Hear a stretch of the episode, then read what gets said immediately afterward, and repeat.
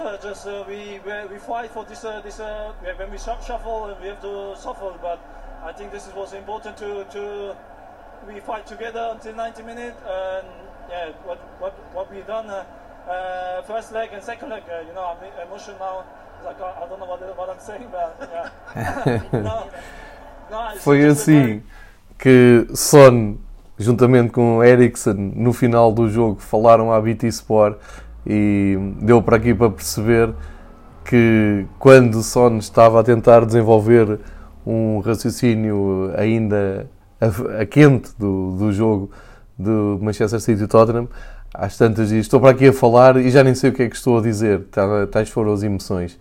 Eh, e resolvi começar com este áudio eh, no fecho, neste fecho de balanço dos quartos de final da Liga dos Campeões, porque realmente é muito difícil falar sobre o que aconteceu uh, nesta noite de futebol europeu.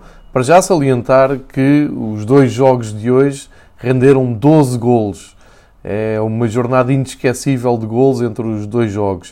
Uh, e é preciso, é obrigatório começar pelo jogo do Manchester City no Etihad Stadium, onde aconteceu realmente um dos jogos mais épicos de sempre da, não só da Liga dos Campeões, mas do futebol europeu e, por força do confronto dos dois clubes, também do futebol inglês. Uma noite inesquecível, teve um pouco de tudo. O jogo eh, vale a pena ser visto primeiro ao último minuto. Eh, quem acompanhou, como eu, o Liverpool-Porto, ou Porto-Liverpool neste caso, eh, teve depois que esperar para ver o jogo de Manchester porque vale a pena seguir todo o enredo e, e guardá-lo na memória para ver uh, uns dias mais tarde. Um jogo, uma noite, em que o Manchester City ganhou, mas foi eliminado da Liga dos Campeões. Terá sido uma das vitórias mais amargas da carreira de Pep Guardiola. Um jogo, como eu disse, teve um pouco de tudo e teve, por exemplo, um Kevin De Bruyne a fazer três assistências para gol e mesmo assim vai ficar de fora da meia final da Liga dos Campeões. Vale a pena olhar para a história do jogo e destacar que aos 11 minutos já tinham sido marcados 4 golos. O Ryan Sterling fez 1-0 aos 4 minutos, dando início àquilo que parecia mais uma noite azul no Etihad Stadium, mas o endiabrado Son uh, fez 1 e 1-2 aos 7 e aos 10 minutos, eh, num, em jogadas muito práticas e acabou por eh, dar aquele sinal de que poderia ser realmente uh, mais uma noite de grandes surpresas na Liga dos Campeões. Depois Bernardo Silva, aos 11 minutos, faz o tal 2-2, aos 21 Sterling faz o 3-2 e assim fomos para intervalo e estava-se mesmo a ver que na segunda parte ia haver mais golos. Apareceu antes da hora de jogo Sérgio Agüero, inevitável, a fazer o 4-2 e a colocar novamente o Manchester City em vantagem na, na eliminatória. Uma, uma vantagem que durou até ao minuto 73, quando num pontapé de canto, Llorente, que tinha acabado de entrar, faz o golo que uh, está a marcar a polémica uh, no rescaldo do, do jogo. O Pep Guardiola uh, já falou do lance. Há ali realmente um momento em que a bola eh, passa pelo braço de Llorente e depois eh, é ali com, com, a perna, com o joelho, que a bola é projetada para a baliza do, do City. O VAR interviu, o árbitro foi ver a jogada, achou que não era motivo para invalidar o gol e este gol aos 103 minutos acabou por dar então a vantagem pelo tal gol fora. Também uma questão polémica, porque parece que vai terminar esta vantagem do gol fora, mas tem sido absolutamente decisiva em algumas eh, destas eliminatórias. Hoje, o Tottenham eh, dá graças pelo gol fora e pelo VAR também. Isto tudo porque, aos 92 minutos, o hum, Etihad Stadium vibrou e foi abaixo com o 5-3 marcado por Agüero, aliás, não é por Agüero. O Agüero faz a jogada, passa para Sterling, que faz uma finta dentro da área, e Sterling atira para o fundo da baliza. Festejos, imagens incríveis de festa, desde o banco do Manchester até às bancadas. Uh, desespero total na equipa do Tottenham, muitos jogadores uh, deitados na relva, mãos na cabeça, a pensar que tinha acabado ali a aventura europeia, e de repente aparece o VAR a dizer que Agüero depois de um ressalto de bola ganho por, ganha por Bernardo Silva, Agüero estava ligeiramente adiantado, estava fora de jogo e por isso o VAR invalidou aquele que teria sido o gol mais épico da noite europeia e que levaria o City para as meias finais. Sendo assim, gol anulado, festa cancelada e uma equipa e uns adeptos que estavam eh, a entrar no inferno voltam para festejar de uma maneira exuberante. Vimos o Pochettino uh, ali perto dos seus adeptos a festejar como nunca tínhamos visto e de repente o Tottenham carimbava a primeira ida às meias finais da Taça dos Campeões desde 61-62. Foi a única presença do Tottenham numa meia final de Taça dos Campeões e agora Liga dos Campeões, precisamente contra o Benfica em 61-62 e foram eliminados. Nunca na história da Taça dos Campeões, Liga dos Campeões, uma equipa demorou tanto tempo a regressar a uma meia final uh, como, como o Tottenham. Uh, é uma noite inesquecível para todos os adeptos dos Spurs.